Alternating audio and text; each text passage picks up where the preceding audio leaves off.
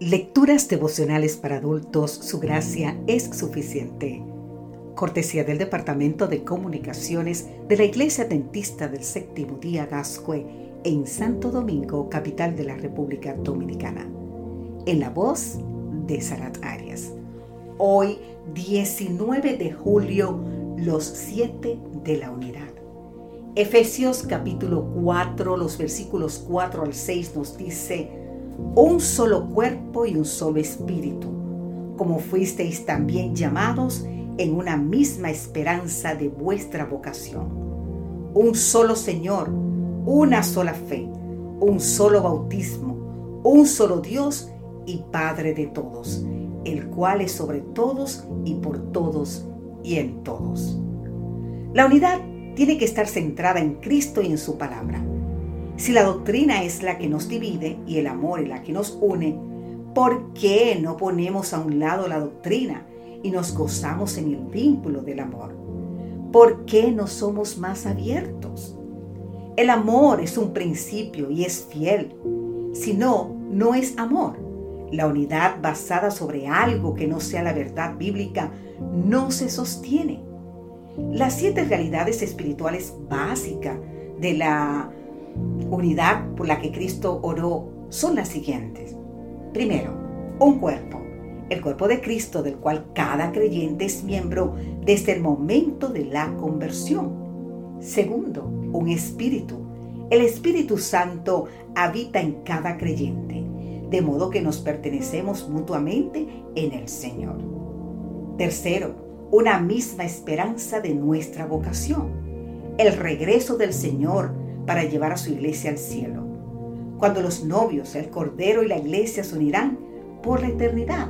Te invito a leer sobre esto en Apocalipsis capítulo 19, exactamente los versículos 7 al 9. Cuarto, un Señor, el Dios hecho carne, crucificado, resucitado, que hoy intercede por nosotros y que pronto vendrá, que murió, vive y vendrá por nosotros. Reconocer el señorío de Cristo es la base de la unidad.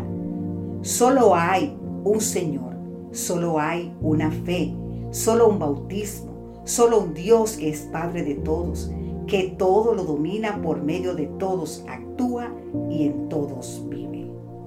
Quinto, una fe. Cristo concedió su verdad a la iglesia, columna y baluarte de la verdad. Pero no legislamos que es verdad, así como nos producimos pan.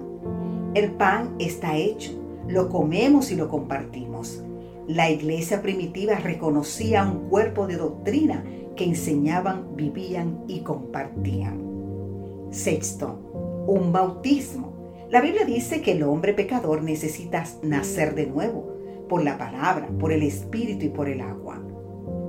El bautismo es la puerta de entrada al cuerpo de Cristo ¿Qué es la iglesia. Séptimo y último, un Dios y un Padre. Reconocer a Dios como Padre nos provee una familia.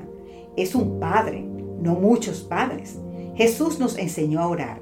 Padre nuestro, no Padre mío, no dijo así Padre mío. Somos hijos de la misma familia, que amamos y servimos al mismo Padre. Así que debemos ser capaces de andar en unidad. Querido amigo, querida amiga, estos siete pilares protegen la unidad. Como los rayos de la bicicleta, cuanto más cerca del centro, más cerca estamos entre nosotros.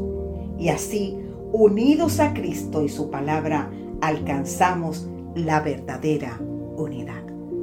Que Dios hoy te bendiga en gran manera. Amén.